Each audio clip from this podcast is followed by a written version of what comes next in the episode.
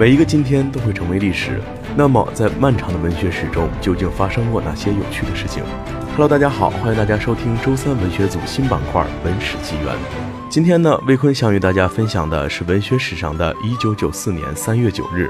有着美国底层人民桂冠诗人之称的查尔斯·布考斯基因患白血病去世。布考斯基的一生几乎不在乎一切，亲情、工作、写作、爱、责任。他用醉醺醺的公牛般的打字机，疯狂敲出了一幅幅赤裸、绝望的生存图景，以最大的勇气颠覆了这个越来越平庸、越来越理想化的世界。好的，亲爱的听众朋友们，到这里呢，周三文学组今天的节目就要和大家说再见了。